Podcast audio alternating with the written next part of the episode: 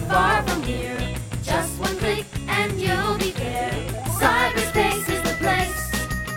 Cyberspace is the place at English. Hi everyone, this is Charlotte here, and I'm so glad to have you guys here again in our English workshop. 亲爱的小朋友和爸爸妈妈们，欢迎再一次来到我们的智慧口袋亲子英语。在上一期的内容中，孩子们和爸爸妈妈已经学会了 如何谈论挑选衣服。那么这一期我们就来学习关于穿衣服的英语表达。那么现在就让我们来穿衣服吧。Let's get changed，让我们来换衣服吧。Let's get changed. Change your clothes. 换衣服喽。Change your clothes. 如果孩子看起来还不太会穿衣服，爸爸妈妈可以温柔的提供帮助。Do you want mommy to help you？你需要妈妈帮忙吗？Do you want daddy to help you？你需要爸爸帮忙吗？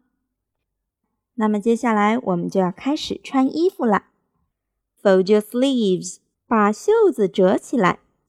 Fold your sleeves，fold your sleeves。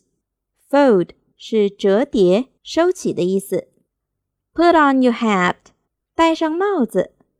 Put on your hat. Your socks don't match. 你的袜子不是同一双。Your socks don't match. 这个 match 在这里是合适、搭配的意思。Where is your other sock? 你的另一只袜子在哪里？Where is your other sock? Other 是另一个、别的的意思。Let's zip up your pants. 拉上裤子的拉链。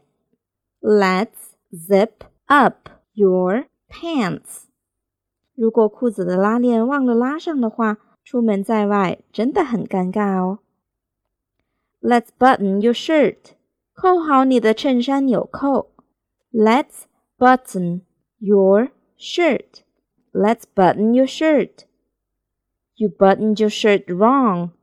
你的纽扣扣错了。You buttoned your shirt wrong.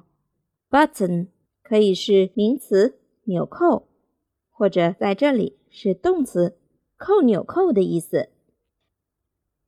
You put on your shirt inside out. 你的衬衫穿反了。Put on，戴上、穿上的意思。You put on your shirt inside out. Inside out 就是反了，里面到外面来了的意思。Take off your underclothes，脱掉你的内衣。Take off your underclothes。这里 take off 可以连读，变成 take off，在美式英语中又可以浊化变成 take off。Underclothes 内衣，take off your underclothes。Let's change into some new underwear。我们换新的内衣吧。Let's change into some new underwear。如果孩子穿衣服还不太熟练，不太顺利， 如何开口请求爸妈帮助呢？Can you help me put this on？你可以帮我穿上这个吗？Can you help me put this on? Can you unbutton my shirt? 你可以帮我解开衬衫的扣子吗？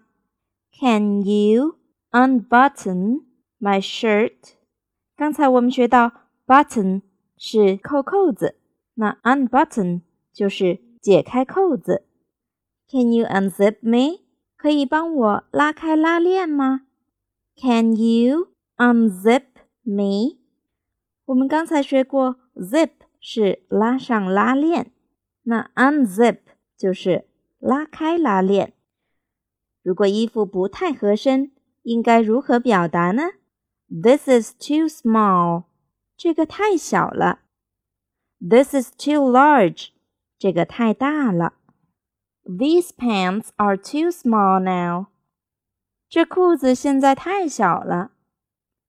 These pants, these pants are too small now. 随着孩子慢慢长大，衣服很快就会变小了。You've outgrown these clothes. 你长大了， 这些衣服都不能穿了。You have outgrown these clothes. You have 可以缩写变成 you've. You've outgrown these clothes. 换好衣服后，就可以问问爸爸妈妈：“我看起来怎么样啊？”Do I look good？我看起来好看吗？Do I look good？Do I look good？ 好啦，今天的内容到这里就结束啦，我们下期再见哟，See you。